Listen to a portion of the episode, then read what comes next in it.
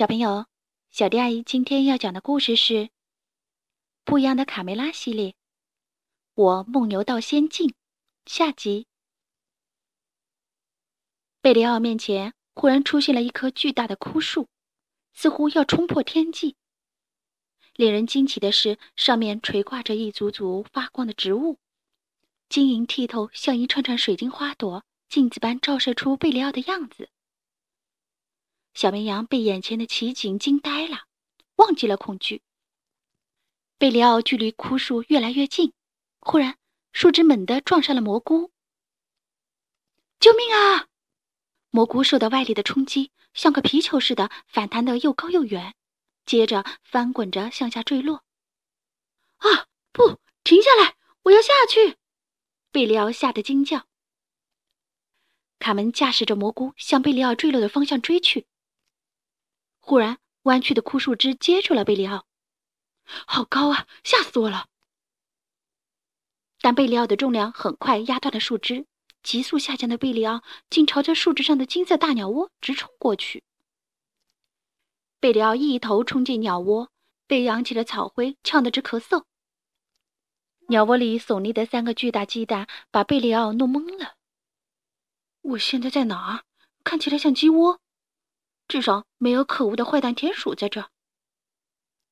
他的话还没说完，壳忽然破了。说坏蛋，坏蛋到！小绵羊哪儿跑？贝里奥看到一个树洞，马上跳了下去。弯曲的枯树干像个永远也滑不完的旋转滑梯，载着贝里奥急速下滑。哦，我的羊毛！这疯狂的冒险什么时候是个头啊？美味的羊肉串，你好啊！来个麻辣烫怎么样？哦，不不不，好像没有涮羊肉好吃。卡门从蘑菇上摔了下去，掉在软绵绵的云彩里。他仰望着梦幻般的天空和上面漂浮的蘑菇，兴奋地跳了起来。我正好借此机会好好学习飞翔。卡门一转头，看到卡梅利多从身边走过。卡梅利多，你在这儿啊！可他还没高兴一秒钟，就看见卡梅利多继续朝前方深不见底的云层走去。哦不，卡梅利多，停住！危险！卡门赶紧从树旁扛了一朵蘑菇，垫在卡梅利多的脚下，让他别摔下去。但仅有一朵蘑菇是不够的，卡门不断的找来蘑菇垫在了前面，如此循环。好像搭了一座彩虹桥，累得他气喘吁吁，又丝毫不能懈怠。卡梅利多，你要往哪走啊？贝里奥惊恐万状的从后面跑过来。哦，卡门，我们怎么从这里出去？这简直比噩梦还可怕！卡门稍一走神，再回头看卡梅利多时，他已经走过蘑菇浮桥，从镜子里出去了。快跑，追上卡梅利多！等等我！贝里奥跟着卡门从镜子里跑了出去。卡门和贝里奥一出镜子，就看见旁边坐着笑眯眯的小女孩，而卡梅利多还没有醒来，伸直了胳膊站在原地不动。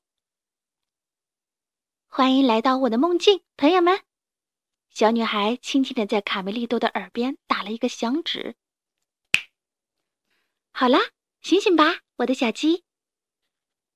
啊，我怎么会在这儿？卡梅利多如梦初醒。你是谁？我叫爱丽丝。每天晚上我都会邀请你到我的梦里来。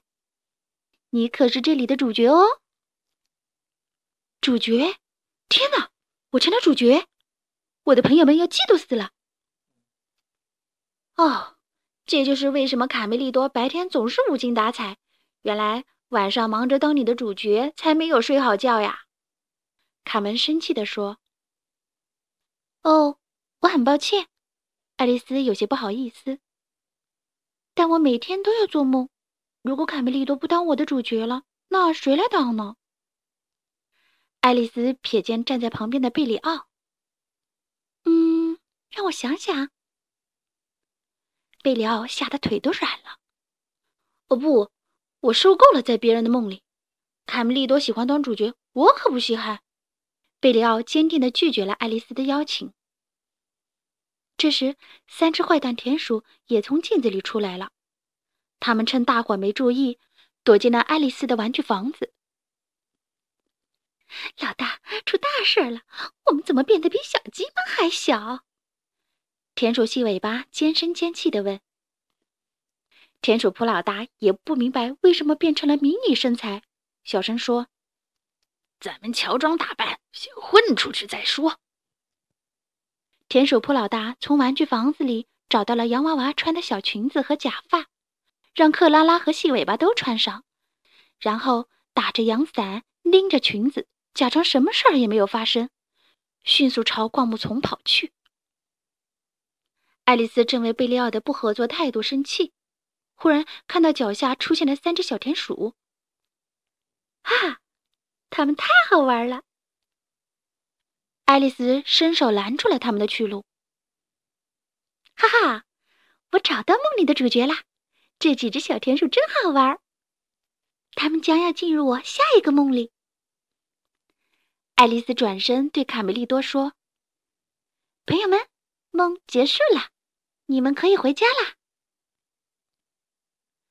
第二天，睡眠充足的卡梅利多在球场上健步如飞，他以一对二。闪过小胖墩和大嗓门的阻拦，接过贝利奥的传球，朝大门跑去。